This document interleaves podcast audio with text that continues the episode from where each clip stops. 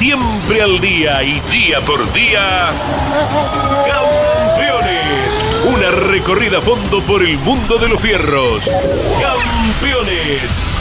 Un testimonio sin rebajes desde el taller a las pistas. Campeones. Con las noticias importantes del automovilismo nacional e internacional. Auspicia Campeones. Río Uruguay Seguros. Asegura todo lo que querés.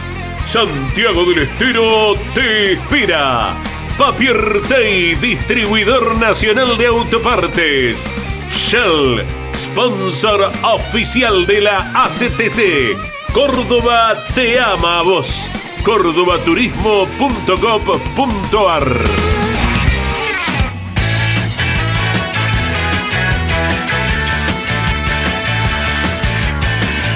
Calificada audiencia de Campeones Radio, Campeones Media, tengan todos ustedes muy, muy buenas tardes. Qué lujo nos vamos a dar, vamos a comenzar nuestro programa del día de hoy, nada más ni nada menos, con la gran realidad argentina del automovilismo a nivel mundial. Me refiero al calificado Agustín Canapino, el hombre que ha deslumbrado en los Estados Unidos por su capacidad, por su talento, por todo lo que pudo en su primer año de vida dentro de la categoría demostrar de que es un eximio piloto y que indudablemente los argentinos tendremos a través de su gestión muchas pero muchas satisfacciones. Su capacidad, su calidad humana, su contracción al trabajo y su gran experiencia harán de que Agustín nos traiga resultados fantásticos el año que viene. Un gusto saludarte, querido, muy felices fiestas, querido Agustín. ¿Cómo andan? Saludos ahí para todo el equipo campeones. Gracias igualmente para ustedes. Bueno, te estamos viendo y escuchando en Campeones Medio eh, con esta tecnología que hemos incorporado hace poco, Agustín. Así que bienvenido a nuestros espacios. ¿eh? Gracias, Caito querido. Muchas gracias. ¿Cuántos trofeos, Agustín? Y me imagino que debe ser una décima parte de todos los que tenés con tantas carreras ganadas, con tantos títulos acumulados. Sí, sí, sí, tengo una partecita acá, bueno, andan por otro lado de la casa también y, y varios me quedaron en el taller que, que es una materia pendiente que íbamos a encarar con mi papá, armar una especie de mini museíto con, con todas las cosas de él y mías. Después, bueno, lamentablemente no lo, no lo pudimos concretar con mi viejo, así que es algo que tengo pendiente que en algún momento lo, lo haré. Pasa que, bueno, pasaron cosas y, y me fui, pero cuando me estabilice un poco, la idea es poder eh, armar algo lindo ahí en el taller. Bueno, te felicitamos porque has contraído enlace. Así es, sí, sí, sí. Eh, nos comprometimos con José, bueno, después y aprovechamos para, para hacer la parte del civil, de esa manera poder pasarle la visa mía y no tener que volvernos en ningún momento del año. Así que en ese periodo estamos. Eh, nos quedó la, la del casamiento por iglesia y la fiesta para el año que viene, pero estamos muy contentos de, iniciar esta etapa juntos que, hace rato que, que yo tenía ganas de hacerlo, simplemente estaba esperando el momento ideal y bueno, ahora se dio, así que estamos, estamos contentos. Todo en silencio, como es tu vida, ¿eh, Agustín? Sí, yo siempre fui así, soy una persona de perfil, muy bajo. bajo. De hecho, si fuera por mí no tendría ni Instagram, no tendría Twitter, no tendría ninguna red social. Las tengo porque porque es parte de mi trabajo y los sponsors lo piden. Pero pero bueno, soy así y, y nada, es la forma de ser que tengo. Me gusta pasar lo más desapercibido posible. Toda la vida ha sido así. Bueno, estamos en Campeones Media, Campeones Radio, hablando con Agustín Canapino, Jorge Luis, Andrés Galazo, Pablo Culela. eh, está, por supuesto, también acompañándonos Marianito. Gino Acosta, Mariano Riviere, y todos vamos a aprovechar de tener a este gran piloto, esta magnífica persona que es Agustín Canapino.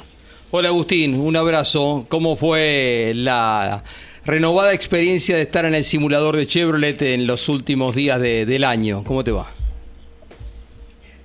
¿Qué tal, Jorge? Estuvo buenísimo, una herramienta que eh, el equipo nunca había podido usar y ya pudimos ir tres días, los tres días que fueron me tocó ir a mí.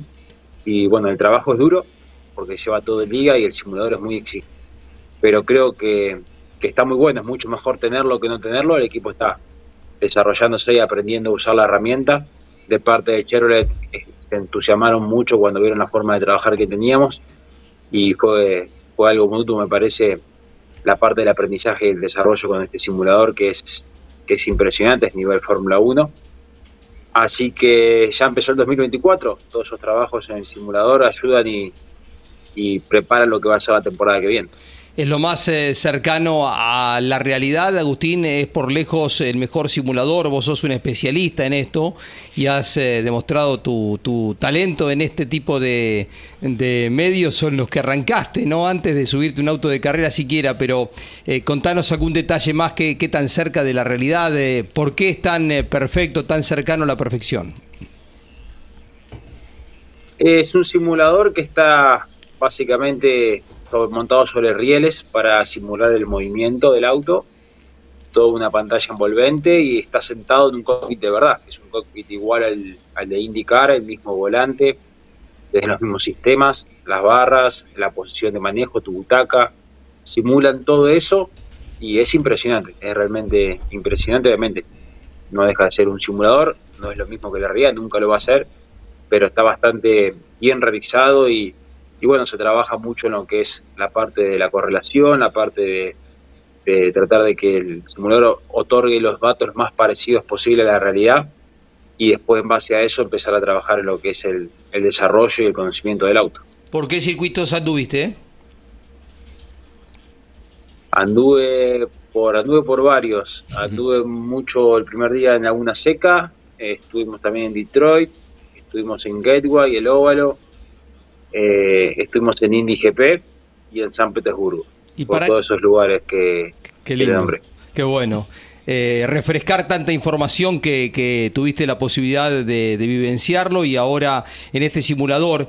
Eh, ¿Para qué estás preparado, Agustín? ¿Dónde se lo verá a Canapino? Eh, vos sos muy mesurado, te conocemos, hemos hablado tantas horas, hemos hecho un montón de notas.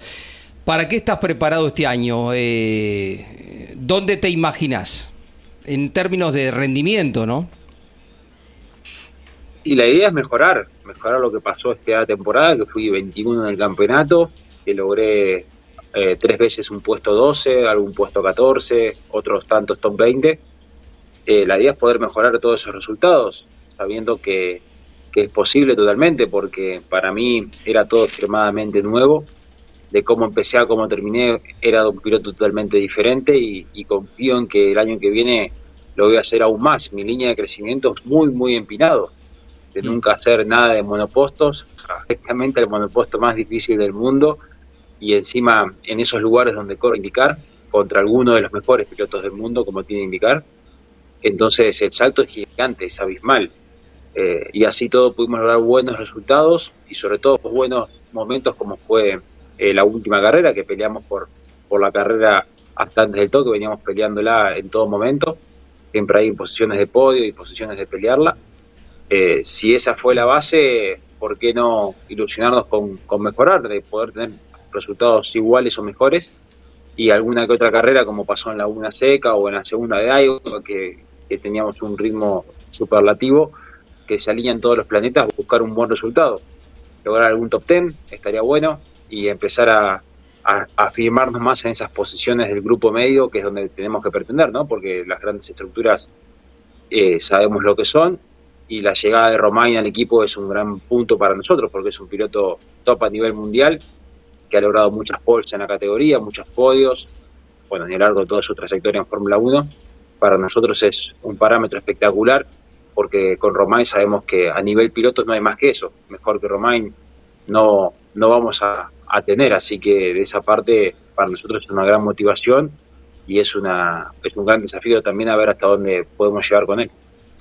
Agustín, buen día, abrazo enorme. Yendo un poquito más atrás y ya volveremos con la actualidad y el futuro, lógicamente.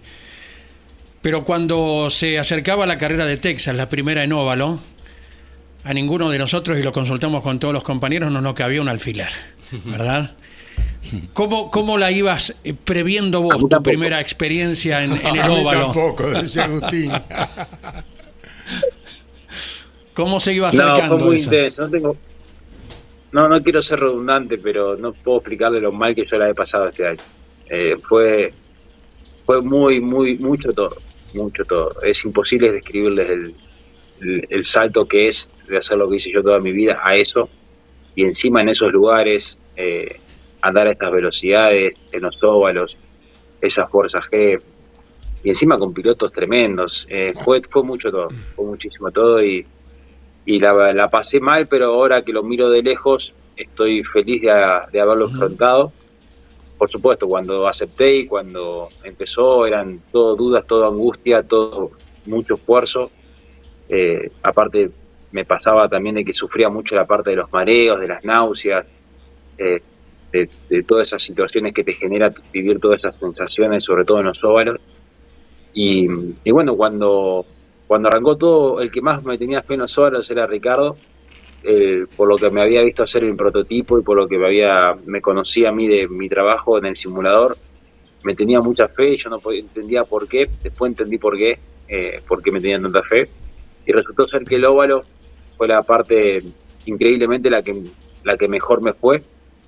Todavía tengo que mejorar un montón de cosas, pero es donde más cerca estuve de los top, de los mejores pilotos, incluso siempre en el, 90% de las veces estuve por encima de Calvin en los óvalos, y eso para mí fue una motivación tremenda, pero bueno, al mismo tiempo el óvalo lo que tiene es que no te podés eh, confiar, porque donde te confiaste te diste una bomba tremenda y te puedes lastimar fuerte, entonces eh, el óvalo tiene eso, que por más que te sientas confiado, pues te sientas cómodo, tenés que estar siempre siendo consciente de que no puedes excederte porque la, bomba, el palo es muy grande.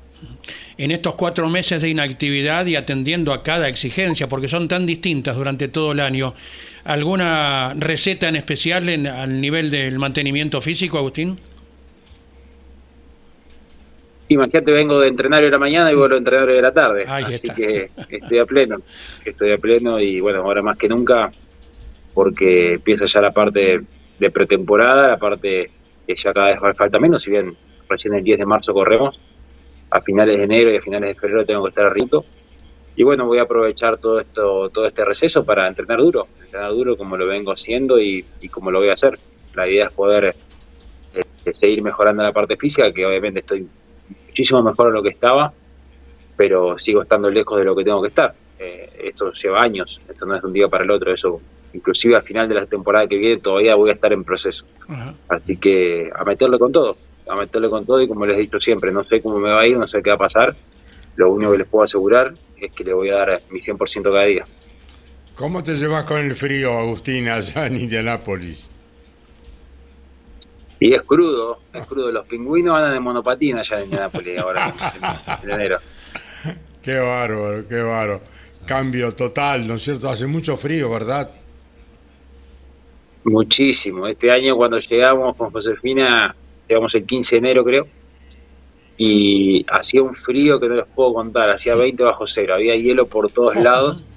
Y bueno, es algo también nuevo, ¿no? Porque llegamos a un lugar que hacía 20 grados bajo cero, que no hablábamos el idioma, que la gente es totalmente diferente. Me metía en un mundo que no tenía ni idea qué iba a pasar. Hmm. Era fue una experiencia de vida muy intensa, muy intensa y bueno, por suerte estuve acompañado con José que, que me bancó en todos esos momentos de, de toda incertidumbre, de todo dudas y aparte irse a vivir allá en una cultura tan diferente porque es, complicado, es complicado, es fácil verla de afuera, pero cuando te toca estar ahí viviendo en Estados Unidos, eh, estando toda tu vida en Argentina, es un cambio tan grande que al principio cuesta mucho. Ahora ya estoy adaptado, lo disfruto y, me voy a me voy entendiendo cómo, cómo es la idiosincrasia de vivir allá.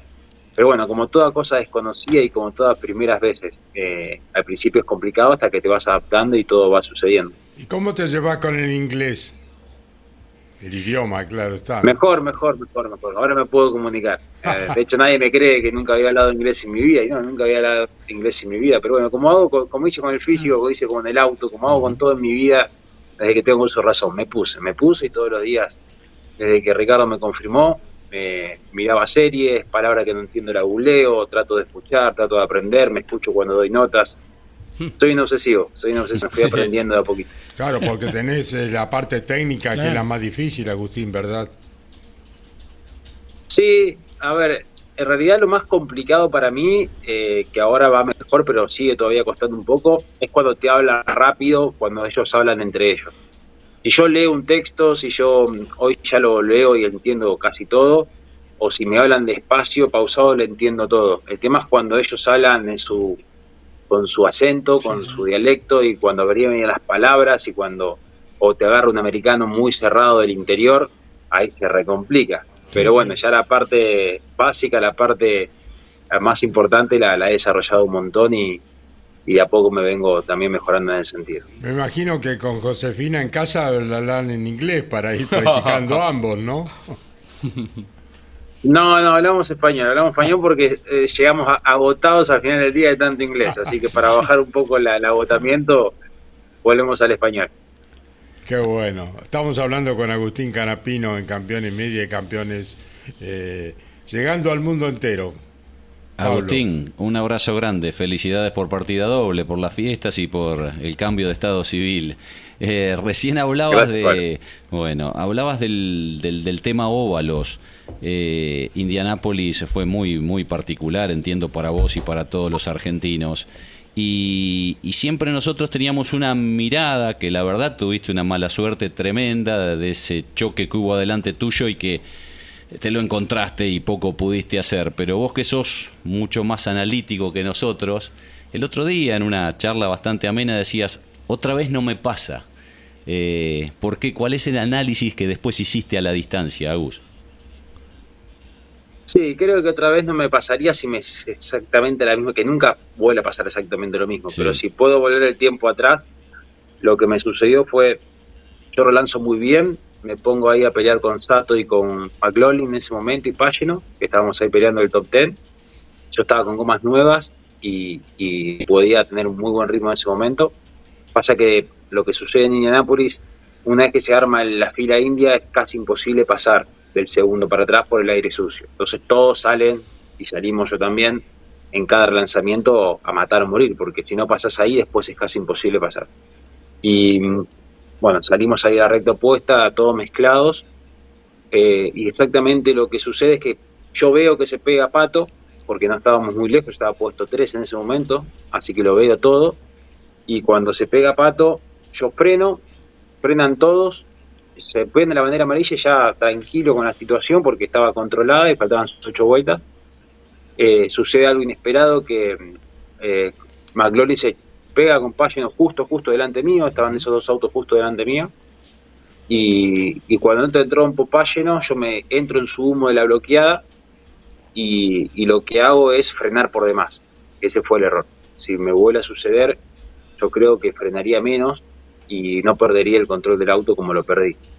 La realidad es que era la primera vez que yo sufrí una situación así y, yo sé muy bien, de hecho Dan Weldon se mata así, eh, cuando los autos se montan en el óvalo y, van hacia la, hacia la reja, ahí es como que es, eh, lamentablemente, es, es lo más peligroso que hay en el, en el óvalo.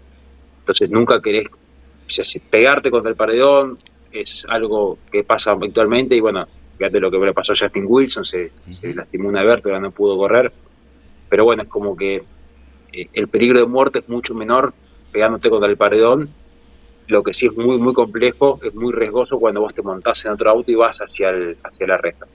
Entonces yo no quise que pase eso, estamos hablando de una décima segunda, ¿no? Todo fue, pasó muy rápido. Y, y, lo que hice fue sobre reaccionar, porque en realidad yo me meto en el, en el humo de página, pero el auto estaba lejos. Entonces, si yo simplemente levantaba el acelerador y dejaba que no se vaya de la trayectoria, porque estaba en trompo, yo seguía y hubiese quedado justo en ese momento puesto 13 y preparadísimo para, para pelear contra el top 10 en la última parte. Entonces, eh, creo que eso es lo que hubiese. No, perdón, yo estaba 13 y ellos dos se chocan, así que estaría 11. Hubiese estado ahí, 11 en las puertas del top 10 y le faltan 8 vueltas.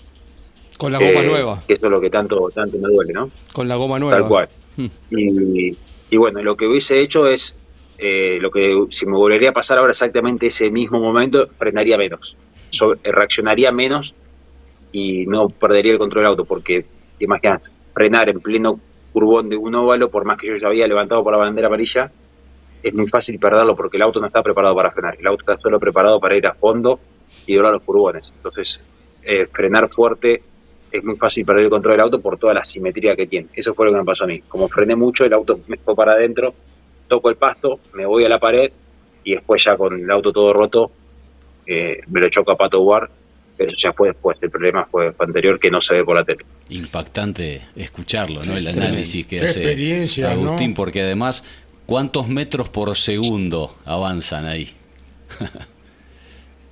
Imagínate que estamos en el túnel de succión 380 por lo menos, y que pasa todo muy rápido. Sos el argentino eh, que más rápido ha andado en la historia eh, sobre un auto de carrera, ¿no? Porque no hay nadie que haya estado a 380, 390 kilómetros. Las sensaciones de peligro, Agustín, eh, vuelvo sobre lo mismo. Nadie ha estado eh, en estos datos, en estos guarismos, en estas velocidades tan extremas. Eh, ¿Cómo es? ¿La visión se complica? contanos un poco.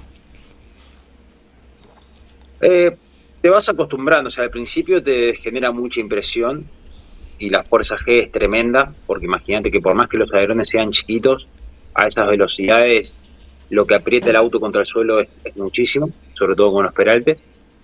Y al principio es, es, muy impresionante. Después te vas adaptando y vas buscando lo finito. Y le empezás a pasar fino al paredón, le empezás a pasar fino al pasto, y te empezás a afinar buscando la centésima en cada curva.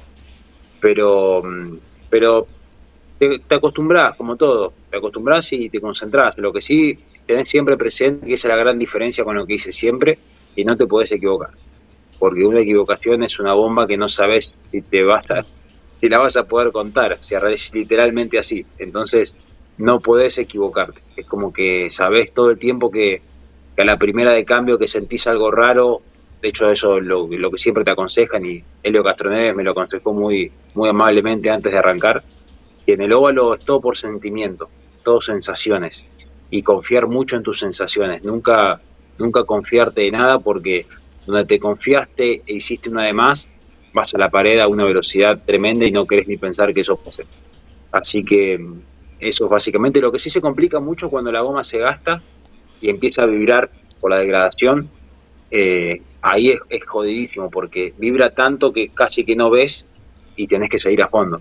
Y esa parte es complicada hasta que confías. De hecho, fue lo que más preguntaba yo, porque en Argentina estoy acostumbrado a que la primera vibración que tenés se te explota la goma y en el óvalo, no, en el óvalo eh, la goma vibra muchísimo que parece que se te va a explotar todo y nunca se rompe. Eh, están preparadas para eso. Pero bueno, hasta que confías en eso, mamá, venís. a esa velocidad. Venís, rezando, por favor, que no se rompa nada, porque si una goma de esa velocidad, chau. Pero bueno, eh, que es así y a poco, cada vez que me iba pasando, iba confiando más. Y en el último stint, antes de cambiar la última goma en, en Indy, la vibración era tremenda casi que no veía el interior de la curva, pero podía seguir haciendo a fondo a, un ritmo muy bueno y ahí fue cuando avancé hasta eh, haciendo un overcut, pasé de estar en el puesto creo que 19-20 al puesto 14, porque pude continuar con esa degradación, así todo haciendo buenos tiempos. Así que todas las experiencias que voy viviendo, que voy experimentando y que seguramente viviré, porque esto recién comenzó para mí, y seguiré aprendiendo a, a sobrellevar todas estas situaciones que son totalmente nuevas. Ricardo Juncos había confiado en que te iba a ir bien en los óvalos. Em, vos siempre te caracterizaste corriendo con otro tipo de autos en Argentina en extraerle el mejor rendimiento a un neumático. Em, ¿Eso también te ayudó allá porque estiraste los Sting, digamos que ibas una o dos vueltas más que, tus colegas? Eh, por ahí un poquito estaba la, idea que tenía Ricardo Juncos, que de luego se verificó porque te fue mucho mejor de, de lo que cualquiera hubiera imaginado en tu debut en el óvalo. Sí, sí, sí, sin duda es la, situación que siempre me ha pasado, que hasta me pasa en los simuladores también, de poder tener buen ritmo al final de los spins. Eh, allá se potencia, porque ¿qué pasa en Argentina? En Argentina las cargas son muy cortas y con neumáticos muy duros.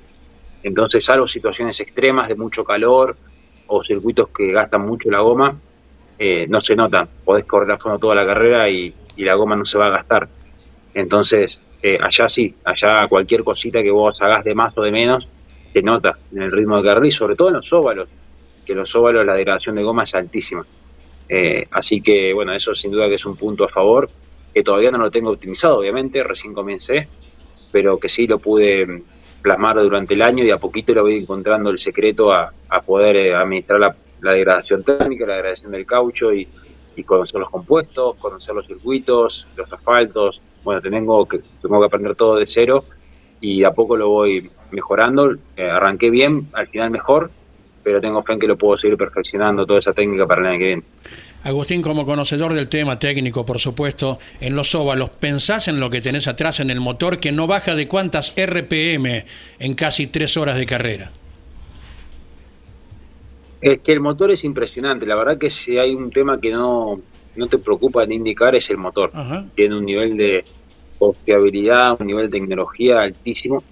Lo que está, lo que tiene buenísimo, que, que está bárbaro, y también estoy en proceso, como todo de aprendizaje, es la parte de electrónica. Vos eh, tenés la posibilidad de regular eh, cada mapa de potencia en cada cambio y eso es muchísimo, no para los óvalos, los óvalos salvo en primera, después tenés obviamente toda la potencia en todos los cambios, pero en los callejeros sobre todo y en las pistas vos podés regular tus mapas de motor en cada cambio y eso el piloto eh, tiene mucha injerencia y, está buenísimo, está buenísimo porque tiene una tecnología altísima, una confiabilidad bárbara y si hay algo de que no se queja casi nadie es de la diferencia entre motores, es como que son muy parejos y la categoría de los equipos confían en eso porque realmente es así, es difícil encontrar una diferencia entre, entre motores y eso está, está buenísimo. ¿Cuál fue tu podio de interior eh, en análisis que seguramente habrás hecho terminado el año de las mejores carreras? Uno presume que Laguna Seca está arriba de todo, ¿no? Eh, yo, a ver, sinceramente, eh, para mí cada carrera era un logro, porque cada carrera era un desafío tan grande, tan grande, que, yo estaba feliz por terminar cada carrera que pude terminar. Eh, el nivel performance son carreras de autos. Hubo carreras que tuve mejores autos, carreras que tuve peores autos, pero mi, mi evaluación era eh, cómo terminaba las carreras y cómo podía aprovechar la situación del auto en cada competencia. Tuve, tuve carreras que no terminé ni entre los 20 y sin embargo yo estaba feliz por mi, por mi actuación, pero bueno, no tenía el auto para lograr más que eso. Y hubo carreras eh, como como Saint Pete, que si bien llegué 12 porque todos se daron, haber dado 100 vueltas en Saint Pete en mi primera vez sin un indicar, me bajé, estuve dos días que no podía ni rajar la cabeza, no daba más. Para mí esa fue una odisea, una odisea total. Eh, entonces, cada carrera para mí era como, como la última y, y era tanto el esfuerzo, era tanto el riesgo que estaba tomando en cada una de ellas que era todo un montón. O sea, realmente fue un montón para mí. Fue, solamente los más allegados míos saben lo, lo que lo sufrí, lo que lo padecí y, lo que significó hacer todo esto. Así que estoy, estoy feliz por cada una de las carreras y ahora motivado, ahora motivado porque vi que pude, que, tengo la oportunidad de un segundo año, que para mí ya es un montón y que voy a compartir equipo con Grosjean. Entonces, eh, la motivación que tengo es muy grande y, y, si bien tengo los pies sobre la tierra, no pretendo milagros, ni, ni pretendo ganar carreras, ni pelear campeonatos, ni hacer nada que no, que no se pueda pero sí tengo fe en poder seguir progresando para que esto sea a largo plazo y yo algún día pueda estar en condiciones de, pelear con los top mano a mano como, como quiero hacer algún día de acá en el futuro. Y si hubieran sido pocas las exigencias, en un par de carreras te tocó esquivar eh, choques múltiples adelante, Agustín. La primera en Zapit, en Indianápolis también, ¿alguna más todavía? Zapit fue tremendo. en todas, porque en indicar eh, se corre así, en indicar se corre así, y se juntan eh, que la forma de correr allá es así, es muy libre, entonces hay mucho contacto, hay mucho, mucho rueda a rueda. Eh, la categoría es muy pareja, a diferencia de Fórmula 1, acá están todos en muy pocas décimas y, y estás muy parejo todo el tiempo con todos. Y aparte, ¿dónde corren?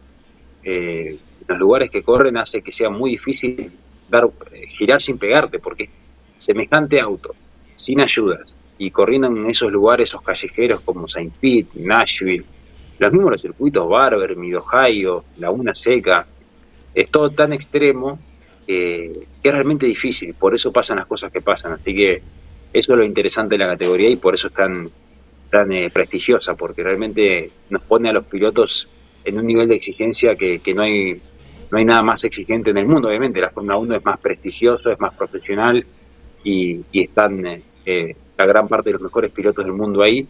Pero a nivel de demanda y exigencia para el piloto, sin duda que, que indicar es lo más alto del mundo. Y lo que se viene, Agustín, que es el motor híbrido, eh, ¿cambia la, la técnica de manejo por lo que es la regeneración de, de energía? ¿Son cuántos caballos más? Se hablaba hace un tiempo de unos 150 HP extras. Todas esas preguntas las tengo yo también y las tiene el equipo, porque son todas las situaciones que todavía no se saben, que la teoría está desarrollando y, no hemos probado híbrido todavía.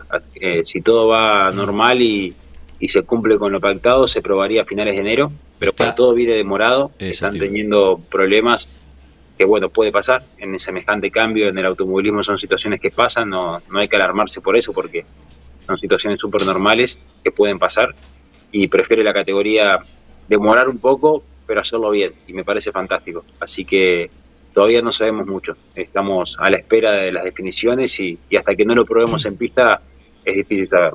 Se demoraron las pruebas y puede que no se arranque con ese sistema o, se va a arrancar sí o sí igual? Ya está oficializado. Ah. Arranca, no, hay, no, hay, marcha atrás. claro, si miran el último comunicado de indicar respecto a eso, ya se anunció que para la segunda mitad de año eh, van a aparecer los, los híbridos. Mientras tanto, sigue siendo eh, una situación a desarrollar y cuando llegue, llegará ya todo perfectamente desarrollado y estudiado. Pero si la idea de la categoría actualmente ahora es postergarlo para la segunda parte del año que viene. Agustín, en algún momento nos contaste em, lo que pasó entre una carrera y otra de Iowa, que fue el único circuito que en principio, el primer circuito que repetiste, porque se corrió sábado y domingo, después se repetiste el GP de, de Indy, ¿no? De Indianápolis. Eh, pero em, profesional como sos, ¿corriste con el ganador del sábado? ¿Cómo, cómo? ah. ¿corriste, ¿Corriste la carrera entera? ¿Repasaste todo lo que había pasado el sábado para tener información? Ah, sí, sí, el, sábado de la noche me, miré toda la onboard completa de New Garden que había ganado. Mirá que y bueno, aprendí un montón, obviamente. Eh, y sobre todo, para mí, repetir es una evolución enorme de repetir. Fui 16 en la primera de Iowa, en la primera carrera, que había sido un muy buen resultado pero ya el otro día había encontrado un mejor setup que me caía más cómodo a mí. Fui tercero en tanques llenos eh, y teniendo tanque lleno como usada, o sea, sin hacer nada raro. Fui tercero porque estaba a la velocidad y en la carrera venía volando, que fue esa carrera que los pasé a todos y menos a New le recuperé la vuelta inclusive a McLaughlin. Largué 23 y ya estaba ahí peleando con Rosenbis, lo paso a Rosenbis y cuando lo intento atacar a Palou es donde me pego. Ellos luego llegan tercero y cuarto. Así que esa fue una carrera, te diría, la que más me quedó la espina clavada porque el auto volaba esa carrera y, habíamos encontrado un setup y una forma de transitar. Eh, y me había acostumbrado tanto al, auto y a ese óvalo que, volábamos, volábamos y, bueno, me quedó la espinita clavada porque, eh, nada, un error mío 100%, me, me fui a los Marvels, me fui a la parte sucia y, y perdí la, una gran de, de pelear por un poder. Sí, eh, fue uno de los puntos muy altos ¿no? Eh, de, la, temporada inicial de Agustín Canapino. Eh, contaros cómo viste la evolución del equipo de Ricardo Juncos. Eh, ¿Hubo algún cambio de, ingeniero? ¿Lo ves más consolidado? Para ellos también fue un año de mucho aprendizaje, la primera vez que estaban con dos autos en pista. ¿Qué te parece? Sí, Ñolar, ellos tuvieron que agrandarse de un momento a otro eh, Ricardo lo encaró bien a su estilo y, logró empezar, obviamente con todos los problemas que eso significa, porque aparte la categoría es súper, súper compleja, ¿no? es como otra categoría.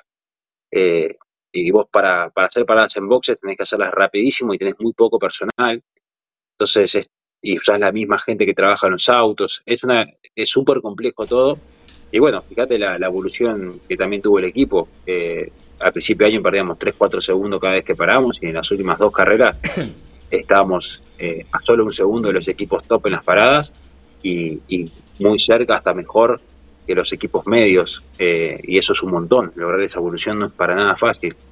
Eh, después, obviamente, yo tuve el problema de que mis ingenieros, que eran eran part-time, tuve tres ingenieros durante el año, eh, no el, el performance no podía decir eh, en la semana y llegaban a la carrera. Eh, eran situaciones complicadas para mí, que bueno, me, tocaba sufrirlo porque era el piloto nuevo, era el piloto eh, dos del equipo y, yo sabía que eso iba a pasar.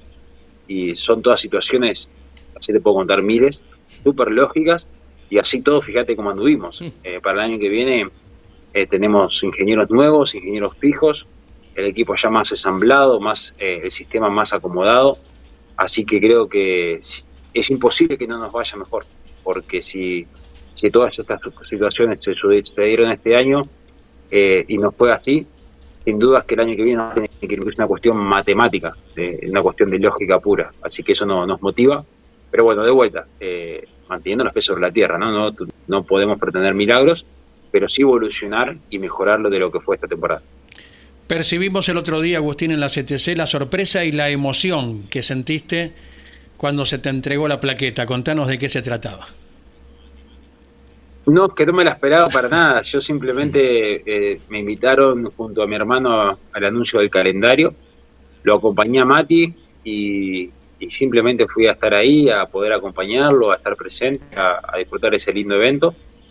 Y cuando me, anunciaron eh, la, sorpresa de que me iba a dar un reconocimiento eh, me emocionó y estoy súper agradecido a Hugo, a toda la CTC, porque realmente es así. Yo sí, si, tengo la suerte de estar hoy en Indicar y tengo la suerte de tener una Olimpia de Oro en mi casa, es principalmente, es por todo el automovilismo, pero no podemos negarlo y yo te puedo asegurar que es mayoritariamente una gran amplitud por el turismo carretera. Sin dudas que es así. Y, y por eso yo estoy tan, tan agradecido a, al, al TC, a la CTC, eh, porque aparte los canapinos, eh, el apellido canapino es sinónimo de turismo carretera y, para nosotros el TC es nuestra, es nuestra vida, así que estoy más que agradecido por, por ese lindo momento y bueno, eh, es un honor, es un orgullo y es una responsabilidad también, por eso también lo tomo como lo tomo a esta situación, lo tomo con mucho compromiso porque sé que de alguna u otra manera el automovilismo argentino está siendo representado porque yo soy un producto 100% argentino, nunca tuve la oportunidad de ir a ningún lado todo lo hice de Argentina y, bueno, eh, fíjate lo, lo, ilógico que es la situación, ¿no? De salir del automovilismo nacional, eh, llegar a, este nivel de indicar es, es un montón y bueno, para mí es un honor, es un orgullo y una responsabilidad. Ya que te introducís en el tema automovilismo argentino, ¿qué, ¿qué, te dejaron estas seis carreras, más allá del podio de Rafaela, las buenas actuaciones de Buenos Aires, de Toay, de, de también? Eh, voy por el lado del afecto, del cariño de la gente. Cada vez que pasamos estabas eh, colapsado, ¿no? Cuánta gente que quería llevarse un abrazo, eh, una foto, entregarte su, su cariño, su respeto. Hermoso, hermoso. Viví cada fin de semana con mucha intensidad. Estuve todo el tiempo que pude con el público. Eh, él me demostraron un cariño enorme en cada punto que, recorrimos. Disfruté. Por suerte pude hacer dos podios, ganar una serie, hacer eh, correr como a mí me gusta. No pude llegar a ganar, pero bueno, estuvimos cerca en Rafaela y en Villicum.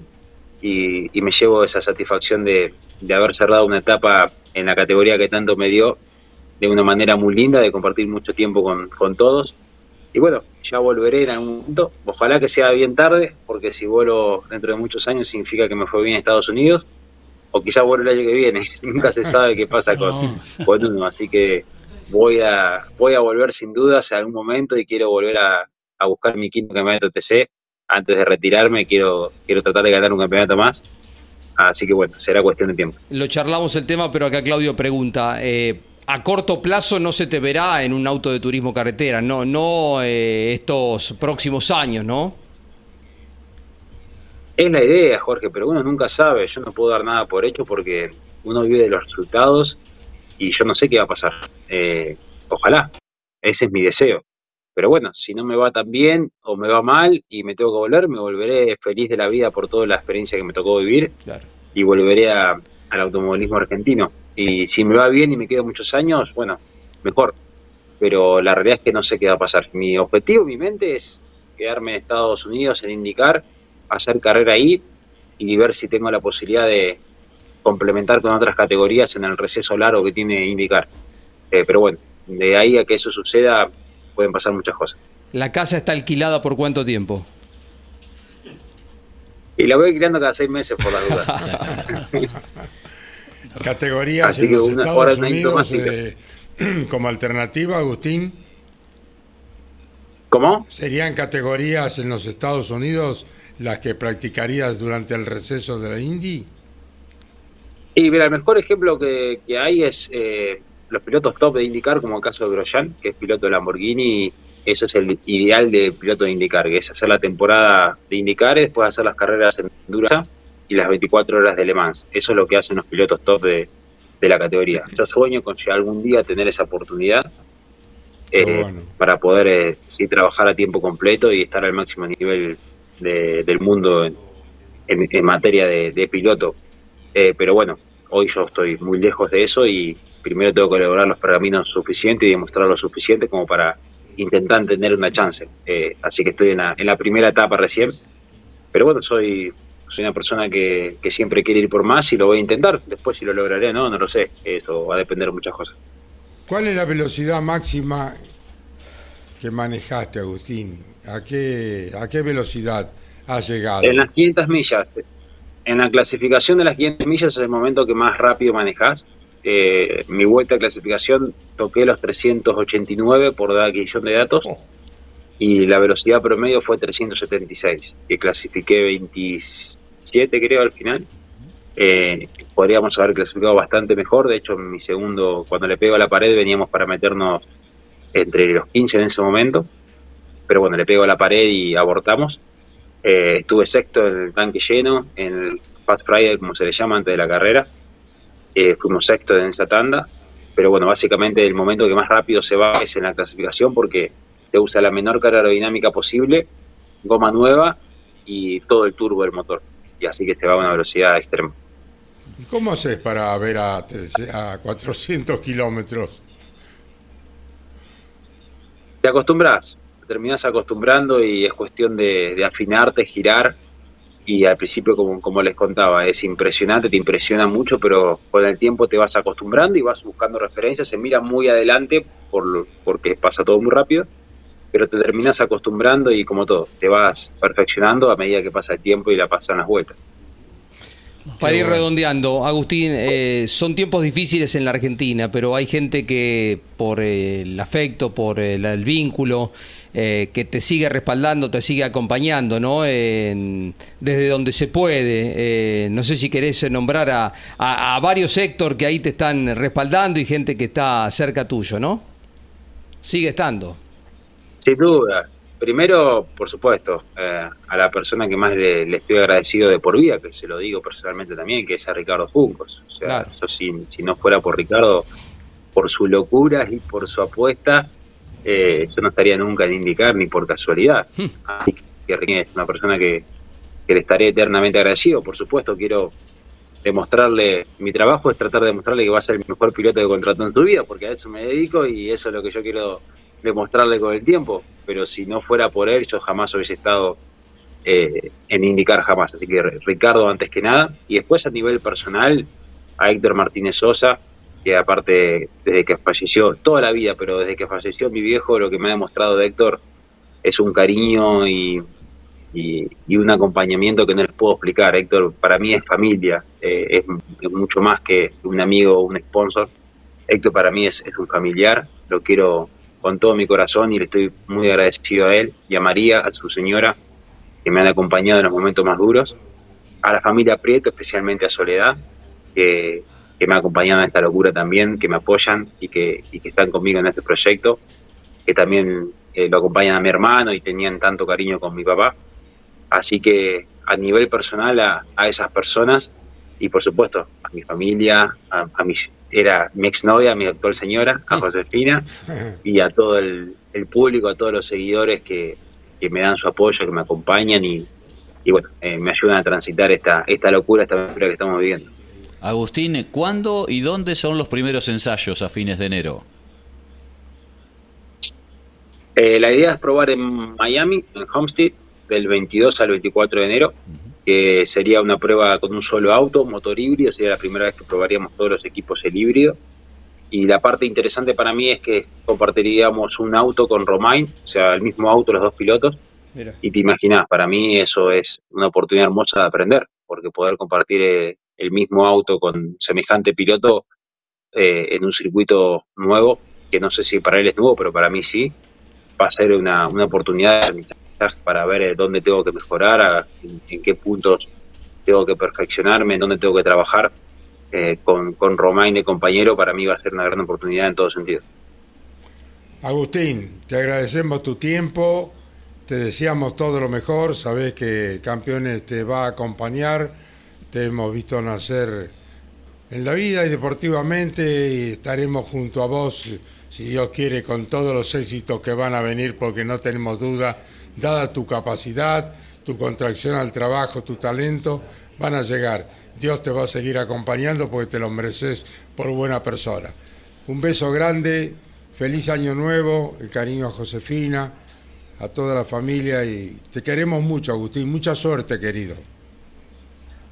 Gracias, Caito. Gracias de corazón. Eh, como siempre, agradecerle a, todo el equipo campeones por, por el seguimiento, por acompañarme y bueno, un gran cariño para todos. Feliz año nuevo para ustedes, para todos los seguidores de, de campeones y que tengan un gran 2024. Saludos para todos. Chau, campeones. Agustín Canapino. Chau, Chau, querido. Agustín Canapino pasó por Campeones Media y Campeones Radio. Hermosa nota, con una amplitud, con la capacidad de, expresar todo lo que siente de Agustín Canapino realmente fantástico, ¿no? Desde ya. Me emocionó realmente. Sí, señor. por lo, lo, lo, analítico que es de cada, de cada cosa es impresionante. Es un fenómeno. Es una adquisición de datos humana arriba de cualquier auto y con esta nueva experiencia absolutamente desconocida ya está prácticamente al 100% de lo que es su hermanamiento con, con el medio, ¿verdad? Vendrá la experiencia con lo que Pablo le preguntaba, la innovación en los motores a mitad de temporada y lo estará afrontando seguramente con un conocimiento a nivel técnico que no sé si el resto de los pilotos tienen la misma formación que Agustín. Sí, tienen miles de años y miles de vueltas arriba de indicar, pero el conocimiento que Agustín desde pequeño al lado de Alberto ha ido capturando es inigualable. Y quería volver a hace algunos minutos y destacar eh, la bonomía de quien corría en Argentina en la Fórmula 3 sudamericana cuando Agustín tenía tres años, Helio Castro Neves, quien fue un gran consejero con el tema de los óvalos. Eh, Buena es, persona. un tema Buena persona, Helio. tan importante, ¿no? Que un súper competitivo, una mega estrella, ganador múltiple de las 500, le haya dado algún consejo a Agustín que seguramente lo capturó y le sirvió, ¿no? Indudablemente que sí. Bueno, les recuerdo que los mejores pan dulces y el mejor precio oh. están en el Greco. Por favor. Avenida Rivadavia 5353. Eh, el Greco, confitería, restaurante, roticería y tenemos el mejor pan dulce con el mejor precio. Aprovechelo. Bueno, nos vamos a España. Hola, olé, Marianito. Mariano Riviere, papá. Eh, estuvieron tomando eh, buen vino con Tiago. Eh. Mariano se tomó el vino. Ah, Tiago Mamadera por ahora. Mamadera por ahora, Tiago. Después de los 18 vino recién. Bueno, el flamante papá. Bueno, les recuerdo y les recomiendo el pan dulce del Greco que es el mejor y tiene el mejor precio. Rivadavia 53, 53. A España nos vamos, hace frío allí, ¿verdad? Gabriel Alonso, titular del TCR español. Un gusto saludarte, es argentino, claro está, radicado hace mucho tiempo en España. Un gusto saludarte, Gabriel, ¿cómo te va? Buenos, buenos días, buenos mediodías por ahí, buenas tardes por aquí. Eh, pues muy bien, y una alegría enorme de hablar con ustedes, como siempre, saben todo lo que los aprecio. Y, la verdad que después de, me, escuché todo lo de, lo de Canapino, Agustín creo que puede alquilar tranquilo la casa porque no va a volver por un tiempo. porque es un, super crack y, el día que quiera volver por ahí le, lo tentamos que pase por España antes, ¿no? Siempre hay tiempo para volver para tu escudería el TCR. Pero bueno, muy buena nota, felicitaciones, muy buena nota. Muchas gracias. Estamos hablando con Gabriel Alonso, titular del TCR eh, español y portugués, ¿verdad, de Gabriel? Sí, porque andan por allá también. Sí, hmm. Sí, la verdad que, eh, Bueno, muy bien. Eh, terminamos la temporada 23, que fue nuestra primera temporada. Eh, la verdad que no podíamos terminar mejor, con 22 autos, un Monmeló eh, con muchísima gente, con equipos como Honda o como Audi semioficiales, pero que en Europa son casi oficiales. Y, la verdad que muy contento, muy contento. Hicimos una categoría, esta es una categoría de de, muchísimo, eh, de muchísima tecnología eh, y, la verdad que los autos eh, están muy bien hechos. Las, distancias son, las diferencias son mínimas en los circuitos. Hicimos una categoría que era algo que buscábamos con pilotos muy jóvenes. de hecho, este año se nos va a sumar Montenegro, que es casi tan joven como todos los que están aquí.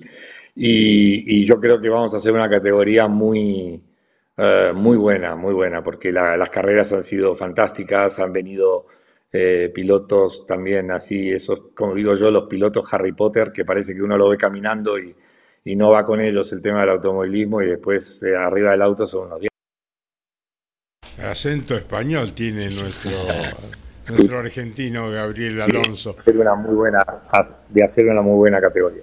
Lo hemos visto a Sergio hace pocas horas. Sí, nos encontramos en casa de Jorge. Sí, me contó. Y estuvimos charlando inextenso y está muy entusiasmado, Sergio, también con este proyecto tuyo. Tenés una revista también, ¿no, Gabriel? Sí, bueno, llevamos, sí, llevamos la, la, revista Autoebdo. Lo que estoy haciendo, Caito, es, estoy dando, ustedes me conocen de hace tiempo, yo soy un apasionado de todo esto y lo que estoy haciendo es dar un poco rienda suelta a todo lo que siempre tuve en la cabeza y por mi trabajo nunca, nunca tenía el tiempo suficiente. Entonces tenemos la revista Autoverto, que es una revista así eh, muy, muy de muchísimos años acá, el año, eh, estamos ya en el, año 41, eh, y es una revista con muchísima historia, que está, en, todo, está en, la, en la mente de todo el automovilismo español. Y, y, la verdad que fue una cosa muy buena ponerla, ya llevamos casi tres años en el, en el mercado y, después estamos haciendo, bueno, el TCR es lo que más ha, ha, sobresalido este año porque realmente toda la, la, difusión que tiene la, la categoría en, eh, en, España, en Europa, incluso en Latinoamérica, que también saben que anda eh, con muy buena salud por ahí. Y, y, la, y, entonces es, como que es lo que tapa de alguna manera, pero estamos haciendo muchísimas cosas, estamos poniendo muchísimo eh, entusiasmo para que la gente joven pueda salir. Mi gran ilusión, creo que lo comenté con Jorge Luis en alguno de los cafés, es que eh, yo quiero traer, yo, yo en el fondo soy tan argentino como el día que estaba ahí y quiero traer, este, quiero ojalá encontrar oportunidades para los chicos jóvenes. Este, este ejemplo de Agustín, que como bien decía él, no salió más que de Argentina, eh, es un, ejemplo de, la capacidad que tenemos cada vez que nos dan una oportunidad. Entonces, eh, eh, lo que hay que hacer es trabajar y trabajar para que la gente, para que la gente tenga oportunidades. Todo el, furor de, de, Colapinto es que a mí me emociona verlo desde aquí. y yo creo que tenemos un piloto de una excelentísima calidad y que en cuanto tenga la oportunidad de mostrarlo a nivel súper, súper, eh, eh, lo, va, lo va a hacer. Entonces, un chico que ganó un campeonato de Fórmula 4 hiper competitivo como el español, con 30 autos, ganando prácticamente todas las carreras. Entonces, este, estamos, tenemos material, tenemos talento, tenemos gente educada, tenemos gente que, que, nos hace quedar bien en todos lados y ese es el objetivo. ¿no? Gabriel es eh, un apasionado de su país, un apasionado, le cuento a la, audiencia de campeones del automovilismo, Gabriel Alonso. Eh, pero es una de esas mentes brillantes, ¿no? Recuerdo los primeros cafés que me dijo, tengo una idea de a ver si podemos eh, avanzar sobre la, la, formación del TCR español. Tomábamos un café por acá cerca, después vino otras reuniones, cuando todavía nosotros teníamos eh, con Claudio la, idea ya de armar eh, este estudio que en algún momento espero vengan, pero tanto él como su hermano Sergio, que fue directivo de Renault, Gabriel ha sido un encumbrado... Em, eh, directivo de, un banco, el Banco Santander, vamos a decirlo, en España, mundial, o sea... Y, Vinculado a la Fórmula 1 también. Sí, claro, y bueno, Sergio en McDonald's, en Renault, pero es un apasionado de su país y un apasionado del automovilismo, ¿no? Y bueno, y conformó esta categoría, por lo que siendo un argentino, no llama la atención que haya ido por allá eh, Nacho Montenegro, y bueno, ya este año seguramente estaremos acompañando en alguna carrera también nosotros, porque habrá un ida y vuelta muy frecuente, ¿no? Entre argentinos que vayan a correr por eh, allá. Sí, absolutamente. Para que tengan, para que tengan una idea, eh, el campeón del TCR de España, que es un chico, Enrique Bordaz, que, es, que tiene, también tiene 19 años, eh, el premio que tiene es correr una carrera del TCR de Latinoamérica y va a estar estará corriendo por, por nuestra tierra por allá durante el año. Pero más allá, también quiero y me encantaría llevar algún piloto más de aquí para tener de nuevo una, una, una correspondencia y traerme pilotos de allá. Sí, la primera carrera del TCR la corrió eh, eh, eh, el Colo Rosso en Navarra, mm. que, lo, que para mí era muy importante que hubiera un argentino en la primera carrera y como bien dice Jorge Luis, así soy. Y era muy importante y el Colo la verdad que hizo un sacrificio grande y se vino aquí y la verdad que disfrutó eh, la carrera y, volvió obviamente a su, a su, campeonato. Pero eh, mm, esto será realmente exitoso desde mi visión si logramos mezclar. Esta categoría da la posibilidad de que un piloto se tome un avión y como será Montenegro, que se bajó de un Honda en, en, Argentina o en Brasil y se toma un avión y se sube al mismo Honda aquí, al mismo auto. Entonces, eh, tenemos una posibilidad de mover gente, tenemos los GTs en Europa están de moda, eh, lo que decía Agustín de, la, de Le Mans, eh, todos los hipercar, todos los GTs y las marcas que van a ir. El otro día me comentaban, no sé, er, eh, el hipercar de Alpine, de Renault, está contratando 30 pilotos, 30 pilotos. Entonces, la realidad que hay es que los chicos eh, tienen que, eh, obviamente la Fórmula 1 es la atracción de todo, la Fórmula Indy ni hablar, la atracción de todo, pero hay otro también, otro automovilismo que vale. Eh, y el otro día hablaba con Jesús Pareja de su, de su carrera con el Pop y la Rauri y, se, y se reía y dice, ¿cómo, conozco, ¿cómo te acuerdas de todo eso? Le digo, pues yo tengo todo en mi cabeza también, porque es, es lo que me gusta, pero la realidad que hay es que al fin del día eh, por mostrar el talento es algo que también ayuda a que el país vuelva al mundo. ¿no? Eh, dos cositas de la categoría. ¿Cuándo arranca el campeonato? ¿Cuántas fechas serán, Gabriel? vamos a hacer, este año vamos a hacer eh, seis carreras, de las cuales dos vamos a hacer un trofeo de invierno que arranca, si Dios quiere, el 10 de febrero y el 17 de febrero. Son dos semanas, arrancamos en Jerez y en Valencia y hacemos eso porque claramente que es una cosa nueva, pero que eh, yo encontré una, creo que hay una oportunidad en el sol español, ¿no? Eh, Europa en febrero está bajo la nieve, menos España y Portugal, y por lo tanto eh, vamos a hacer dos carreras donde estamos haciendo un esfuerzo con todos los equipos. En, en Europa habrá unos 100 TCRs, y entonces estamos haciendo un esfuerzo visitando Dinamarca, Finlandia, Alemania, República Checa, Italia, eh, Bélgica, en todos los lugares donde haya TCRs para invitarlos y que conozcan eh, los circuitos, tanto Valencia como, como Jerez son dos circuitos hermosos. Y ya después, eh, a partir de mayo, tendremos Jarama, Estoril, tenemos Valencia, y te digo por qué repetimos, porque en el mes de octubre, y eso también es, bueno para ustedes, se van a hacer los FIA Games. Si se acuerdan, el año pasado hubo unos FIA Games en Paul Ricard, este año se hacen en Valencia, en España, eh, y, vienen de todos los países. De hecho, Nacho Montenegro representó a Argentina el año pasado. Hmm. Y, este, y después la última la volveremos a hacer en Montmeló, que es siempre eh, así clásica de que las carreras, los campeonatos se terminan en Montmeló. ¿no? Tu relación con eh, los españoles de alto nivel es fuerte, ¿no? Contanos a alguna algún vínculo, alguna anécdota con Carlos Sainz, eh, con Fernando Alonso, por donde quieras ir, Gabriel. Yo, yo más que anécdota, lo que, lo que hay acá es un, un sentimiento, eh, hablando primero de, Fernando, un sentimiento de, de que nadie termina de, entender dónde está el límite de Fernando, ¿no? Eh, está, ha hecho una temporada fantástica, fantástica, hmm. Eh, y, realmente cuando lo, así como Agustina recién decía, no, voy a 390, claro, pues, no, si total a 390 anda todo el mundo. Entonces, este, eh, Fernando te dice lo mismo, le, le preguntaban el otro día, oye, la maniobra con Checo en Interlagos,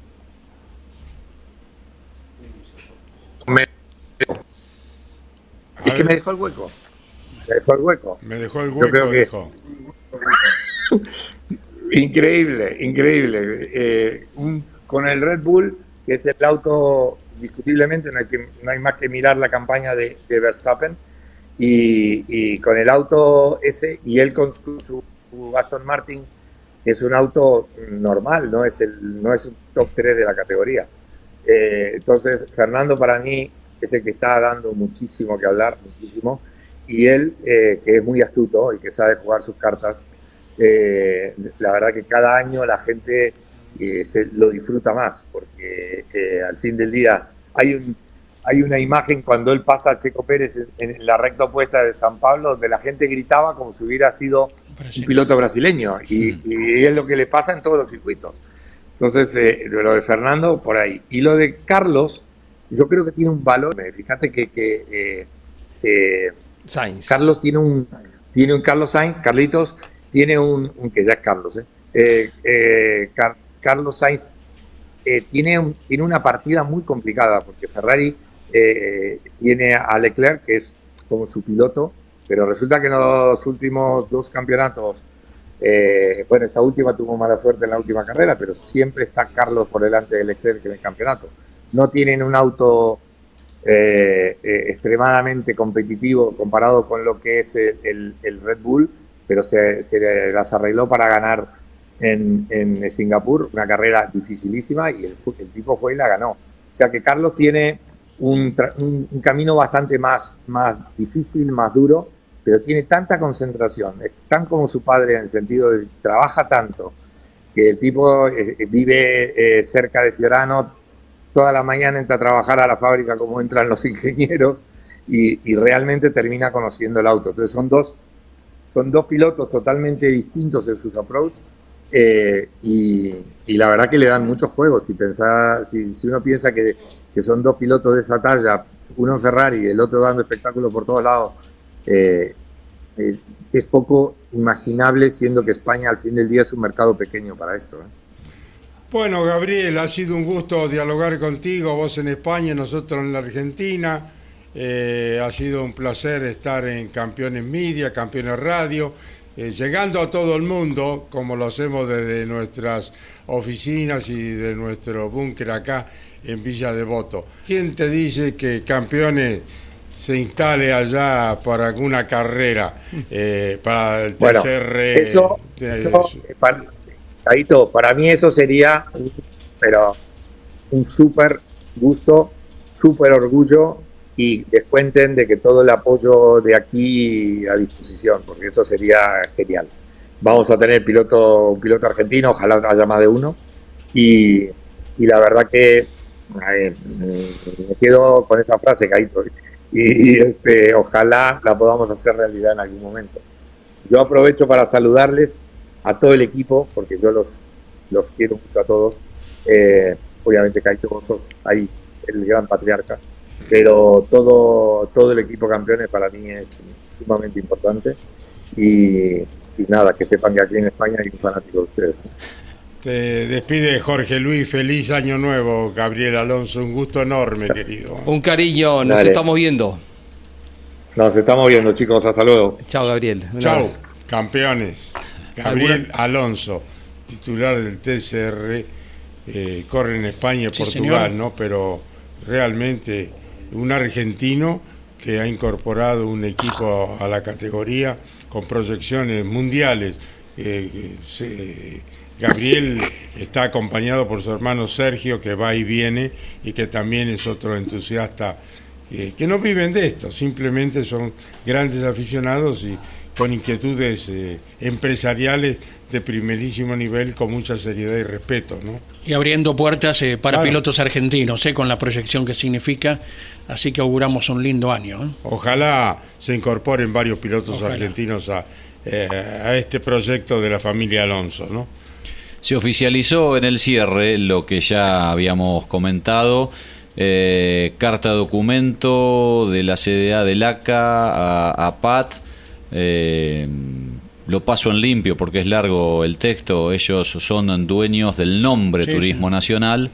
Así que eh, a partir de este momento le piden que no utilicen esa denominación. si no, bueno, podrán ser este, sancionados accionando judicialmente. ¿eh? Ese es el comunicado que acaba de salir. Eh, la carta de documento ya tiene unos días, desde la semana anterior, lo habíamos comentado, pero bueno, ahora a través de un comunicado la CDA lo hace oficial.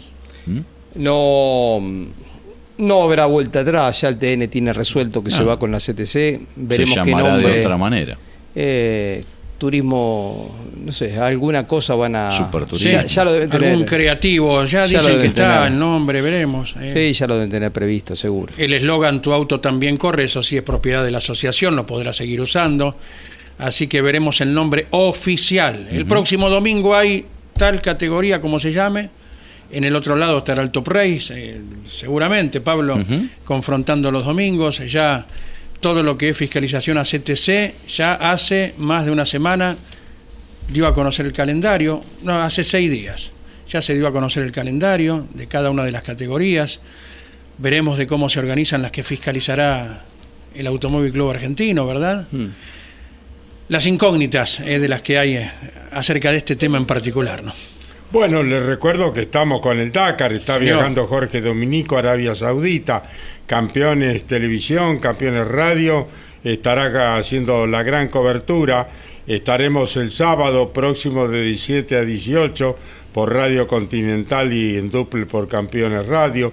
El domingo de 8 a 15 horas Radio Continental y Campeones Radio ya con todo el Dakar, con Lonchi, con Andy con Mariano, con eh, eh Taragino y estará también este ¿quién Miguel Cayetano y Juanpi. Todo el plantel, todo el plantel está con el Dakar eh, a partir del fin de semana, ¿no es cierto? Mm. Bueno, van a degustar los pan dulces del Greco, que son los mejores pan dulces con el mejor precio. Usted lo puede adquirir en Rivadavia 53 53. El Greco, confitería, restaurante roticería de primera calidad y con el mejor pan dulce y el mejor precio. ¿Cuándo arranca la primera transmisión de Dakar, Andy? El día 3, de 12 a 13, en el horario de la tira. Es el... El miércoles. Miércoles, miércoles 3. Porque ahí está escribiendo Rossi, Matías Rossi, que iba a venir esta, la semana que viene, a lo mejor el martes. Allí está la tabla que tiene Caíto con los horarios. capaz que el martes, antes de que arranquen con el Dakar, lo tenemos a Matías acá presente. Pero será bien recibido, por mm. supuesto. Bueno, estamos... Eh, el día sábado, como les dije, de 9 a 13 y 17 a 18. El domingo, el lunes estamos de 9 a 13 y de 22 a 24. El martes de 9 a 13 y de 22 a 24. Y así sucesivamente hasta el sábado, que es día de descanso, pero que Campeones sigue trabajando con el Dakar de 17 a 18 y el domingo de 8 a 15 y así sucesivamente con el enviado especial, con el enviado de Campeones Arabia Saudita, Jorge Dominico. Campeón es la única organización en el mundo que ha transmitido y transmite el Dakar y lo hará en esta ocasión. Dominico que ingresa al Dakar número 10, así que recibirá... Será leyenda. Eh, la distinción correspondiente. ¿Mm? Bueno, buen viaje a Jorge, que está por misiones todavía. Sí, algunos días en su hermosa tierra colorada. Bueno, un abrazo para todos, eh, seguimos mañana con más automovilismo, Tarafa en la continuidad y nosotros volvemos con más automovilismo si Dios quiere. El Dakar, el Dakar está en campeones y campeones es Dakar. Chau, campeones. Auspicio campeones. Río Uruguay Seguros. Asegura todo lo que querés. Santiago del Estero te inspira. Papier Tay, distribuidor nacional de autopartes. Shell sponsor oficial de la ACTC. Córdoba te ama a vos. cordobaturismo.gov.ar Lo que necesitabas saber lo escuchaste en Campeones. Ahora seguí en Campeones Radio, porque las noticias no paran. Campeones Radio, 24 horas de música y automovilismo.